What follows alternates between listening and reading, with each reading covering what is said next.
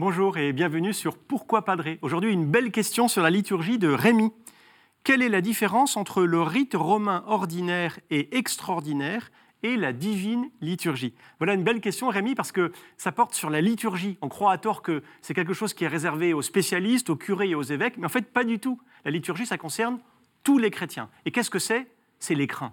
C'est l'écrin qui délivre le joyau, le diamant, le mystère. Dieu qui se donne aux hommes. Et tout au long des siècles, que ce soit chez les occidentaux ou chez les orientaux, eh bien cet écrin, il a connu de, nombreuses réformes. La plus récente, pour nous les occidentaux, c'est celle qui a eu lieu en 69, 1969, avec le pape Saint Paul VI. C'est celle qu'on appelle la forme ordinaire, la forme habituelle de nos paroisses. Mais attention, en 2007, le pape Benoît XVI a autorisé que la forme liturgique qui existait avant ait toute sa place dans l'Église latine. C'est celle justement qu'on appelle la forme extraordinaire. Alors, il y a peut-être trois grandes différences entre ces deux formes. D'abord, c'est la place du latin. L'idée, c'est d'avoir une, langue liturgique hein, réservée pour parler à Dieu, ce que connaissent les orientaux avec le slavon, par exemple. La deuxième différence, c'est la place du silence, hein, l'intégralité de, la prière eucharistique, le, cœur de la messe, le moment où Dieu se rend présent. Eh bien, tout ça est récité en silence. Le, mystère tombe.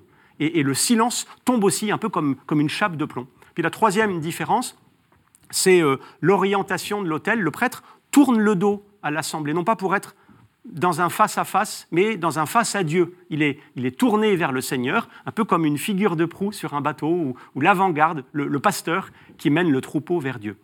À vrai dire, à part peut-être l'importance du silence, il serait tout à fait possible d'avoir l'orientation de l'autel et aussi le latin dans la forme ordinaire. Mais bon, c'est vrai que dans la pratique, dans la plupart des, paroisses de, rite latin, la liturgie est célébrée dans la langue locale et, puis face à l'assemblée.